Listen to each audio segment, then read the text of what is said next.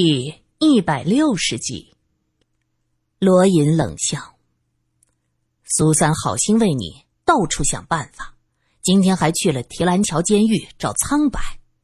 你这种恩将仇报的人，活该有这种下场。”苏三拦住罗隐，向他讲明了金女士所受的痛苦。罗隐听完，摇摇头说道：“我们上哪儿找玄风？”那个家伙抛弃了身体逃走了，一个无影无形的东西，看不见摸不着，能有什么办法？算了，找到了又能怎么样？玄风既然能害死这么多人，就算再加我一个，也不算什么。就这样吧。金女士此刻相信已经无力回天了。我们找不到玄风，可以找和玄风有关系的人呢。苍白已经承认他是玄风的后代，那么郭巧巧也是玄风的后代。我上一次亲眼看着子弹射入他的身体，可是他一点事儿都没有，这就说明他和玄风相似啊。既然是这样，也许玄风会找上他。听苏三这么一说，金女士也想到了郭巧巧的变化。不错。郭巧巧的变化太奇怪了，那张脸和当年的展梅一模一样。展梅比我入行早，当年很帮我，她的那张脸我这辈子都忘不掉，真的是一个样子。苏三安慰了金女士，和罗隐走出了常德公寓，站在楼下，他长长的吁了口气。我以为你不会走呢。金家阿姐身体发生异变，不知道最终会变成什么样子。我不会再拿自己的生命开玩笑。不要真当我是玛利亚，我也怕死的。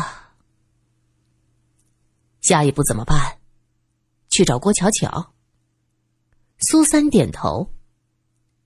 又给你添麻烦了，你才回来，就要面对这些事儿。罗隐。则看着他大衣领子处露出的手印，眼中满满都是心疼。苏三被他的目光看得很不自在，就将眼光转向别处。哎，这瓶子怎么碎了？墙角里的一堆玻璃碎片正闪闪的发光着，那是苏三方才扔掉的香水瓶儿。我记得我是踢到路边去的。怎么会碎在这儿啊？一个破瓶子，小孩子捡来摔碎也没什么稀奇。罗隐觉得苏三有些神经过敏，是这样吗？苏三闻了闻那面墙，指着一处说道：“这里是受力点，还有香水的味道，是从路的那边捡起来，狠狠的砸过来的。”罗隐不觉得一个碎掉的香水瓶能有什么奇怪，他打开车门，发动车子，上车吧，我送你回去。第二天早上，苏三匆忙的赶到报社，进门就见马万年背着手站在大厅窗户边看着什么。马先生，你昨天晚上去了青港弄吗？原来一整晚苏三都在做噩梦。先是金女士变成了一副骨头架子，接着是马万年和青港弄的杨家人一样被烧成了一团黑炭。苏三坚信，那位卖馄饨的姑娘一定是在向自己示警。他早上担心马万年出事，就急急的跑过来。马万年摇了摇头：“我思来想去，还是算了，我可不想冒这么大的风险。”人生苦短，吃喝玩乐最重要。苏三觉得这话好耳熟啊，仔细一想，笑了。马先生，不知道咱们报社还请不请人呢？我有个朋友，倒是和你的理念很合拍，很合适我们。话还没说完，大门就被推开，一个男同事气喘吁吁的跑进来。他先是跑到自己的写字台前，抓起杯子，咕咚咕咚灌了几口水，然后抹了一下嘴角的水渍，兴奋地举着相机说：“嗨嗨嗨嗨，这才叫最有时效性的新闻呢！哎，我拍到了青港弄的命案现场，我刚好路过，刚拍几下，警察就来了，拦着不许拍。嘿嘿，那些来晚的记者可全傻眼了。老板。”咱们这是头条啦！他手舞足蹈的说完，看着苏三和马万年都直勾勾的盯着他。那个人得意的一扬脖子：“哎，别夸我，我真的只是路过，我哪知道我运气这么壮呢？”苏三的声音微微的发颤：“你说，青港弄出事儿了？”出什么事儿了？哦，一个人突然化成了一堆灰。哎呦，好几个人都看到了，好神奇！那个人好好的走在路上，自己就烧起来了。死者曾阿婆，名字叫什么？已经没有人知道了。早年去世的丈夫姓曾，苏州人。青港弄的人都叫他曾阿婆。唯一的儿子原本是拉黄包车的，日军轰炸闸北时被炸死，只剩下他孤苦无依，住在青港弄。苏三的同事刘永庆是目击证人，据他对警察讲述，当时他路过这儿。我们报社是喜欢报道些稀奇古怪的事儿，这你们也晓得，我就想。青港弄当年，哎，不是发生过灭门惨案吗？我就上那儿去转转，看看呀，有没有什么奇怪的事儿。嘿呦，结果我走进那弄堂，呼，浑身发冷，真的冷啊！今儿天气蛮好的，我就知道这里头一定有古怪。这个时候，我就看到那阿婆走在前面，我就问他。阿婆呀，你怎么在这儿走啊？阿婆不理我，继续往前走。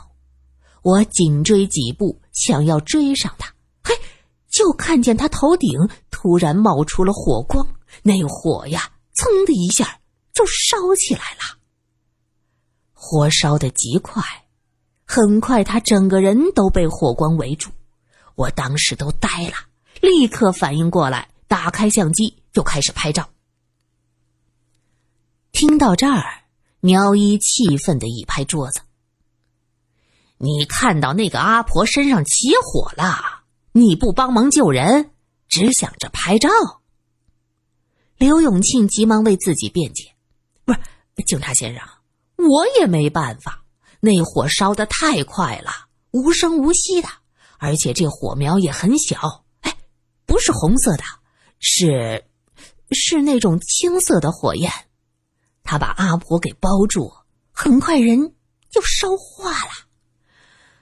我一个人呐，根本就没办法去救。再说了，那会儿的光景，我上哪儿找水去？苏三在一边听着，仔细分析，他也认同刘永庆的话是真的。他看到了警察带回来的那堆灰。一个大活人，在起火的十来分钟，彻底被烧成了一团灰烬。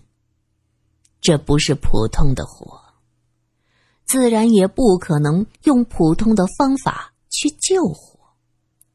刘永庆当时的做法看似残忍，却也是无奈之下最理性的举动。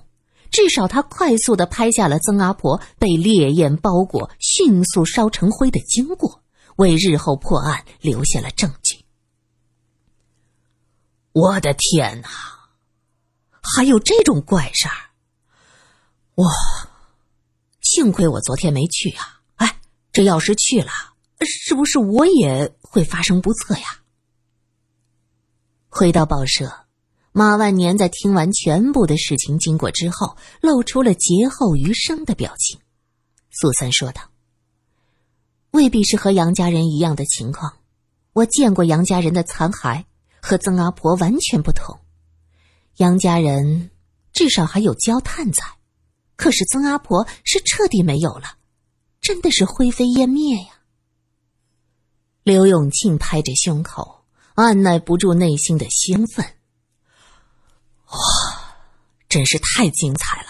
哎，你们不知道啊，那火无声无息的，我把现场的每一个画面都拍到了。嘿嘿，我去洗照片这种精彩的东西，一定会火的。苏三目睹他进了暗房，有些无语。一个大活人在自己眼前化成灰烬，刘永庆却在欢欣鼓舞。马万年看苏三面色不佳，他低声安慰道：“啊，老刘这个人不坏的，只是一直不太得意，忽然间遇到个奇怪的事儿啊。”觉得自己能靠着这个报道翻身，有些得意忘形，这也是难免的。刘永庆把自己关在暗房里，哼着歌开始冲洗照片。他在操作的时候忽然想到，好像有些地方不对劲儿。当时太过震撼，他的全部注意力都集中在燃烧的阿婆身上，一定是忽略了周围的细节。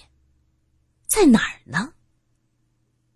他用镊子去夹相纸，看着相纸上逐渐显露出的场景，他回忆起来。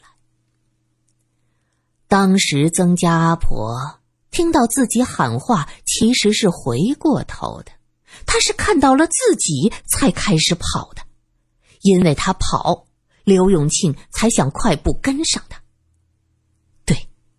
阿婆当时还喊了一句话，是什么呢？刘永庆今年四十五岁，一直是个不得志的小报记者，自身能力也不高，微薄的薪水养活家人很成问题。平时就靠着给一些八卦小报写写香艳的小说为生，长期熬夜加上营养不良，他有些早衰，头发几乎都掉光了，到哪儿都戴着鸭舌帽。今天。他穿着一身灰色的外套，戴着鸭舌帽，挂着相机，远看有点年轻人的意思。刘永庆想起曾家阿婆看到自己就像是见了鬼，他转身就跑，喊的那句话是：“你怎么又来了？别杀我，我什么都没看见。”对，就是这一句。刘永庆想到这句话，满心的喜悦被渐渐的无形给冲淡了。你怎么又来了？别杀我，我什么都没看见。这也就是说，之前有一个和自己很像的人在那儿做了什么，被曾家阿婆发现。这个人一定是做了很可怕的事儿。才会把一个胆大独居在闹鬼之地的阿婆吓成这样，和我很像，这满大街都是啊。马老板还经常一身灰外套，戴着鸭舌帽，背着相机呢。刘永庆摇摇头，努力把这个想法从脑海中清出去，不能往诡异的地方想，自己要做的。只是把这些照片冲洗出来，刊登出去，只有这样，才会一鸣惊人，也许就能从此踏入名记者的行列呢。就像那位苏小姐，拿着报社的钱到处游山玩水，惬意的很呢。写完啦。就在这时，身后传来马万年的声音，刘永庆被吓了一跳。镊子没拿住，掉在了地上。马先生，你怎么走路没声儿啊？哎呦，你吓死我了！刘永庆弯腰去捡镊子，马万年则拿起他洗好的照片，放在灯下仔仔细细的看。那个阿婆就没和你说什么？马万年一张张翻着照片，他突然问着：“没没没有啊，他又不认识我，能和我说什么？刘永庆瞬间撒了谎，他忽然从心底里升起了一种说不出的惶恐。一定是暗房的灯光有问题，他总觉得这种阴暗的灯光下，平日里阳光帅气的马先生这会儿看起来有些阴郁，让人害怕。拍的真不错，从起火。到烧成灰，一气呵成，真过瘾。马万年发自内心的赞叹：“是吧？我当时都被震撼了。哎，这种场景就是做梦也想不到啊！人还能这样燃烧？可惜啊，拍不出那个火焰的效果。哎，那种青色的火焰。”要多诡异有多诡异呀！听到马万年的赞叹，刘永庆高兴的手舞足蹈，他指着照片中的场景，兴高采烈的介绍着：“是啊，青色的火焰，能吞噬一切的火焰。”马万年手里捏着照片，喃喃自语。刘永庆看看一边关着的门，心中越来越惶恐。他看到马万年嘴角的笑，那是欣赏的笑。刘永庆承认，看到燃烧时，自己内心其实是兴奋的，但是绝对没有开心的成分在，反倒有些惶恐。只是想到要成名的心情战胜了恐惧。可这位马先生，给他的感觉是开心和享受。刘永庆往门口挪了挪，马万年抬头问道：“你怎么了？”“呃，可能是在暗房待的久了，呃，我我有点头疼。”“啊，头疼。行，那你出去缓缓。”剩下的我来洗。刘永庆如蒙特赦，急忙跑了出去。马万年看着药水中剩下的相纸，微微叹息了一声：“，真是活该！活了一把年纪，什么该看，什么不该看都不知道，死了也是个糊涂鬼。”嗯。鬼你是做不成了，你已经灰飞烟灭了。他用镊子夹起了相纸，用木头架子挂了起来，看着相纸上渐渐显现出的那堆灰烬，嘴角漾起了享受的笑。烧的真好，比预想的更好。马万年的手指。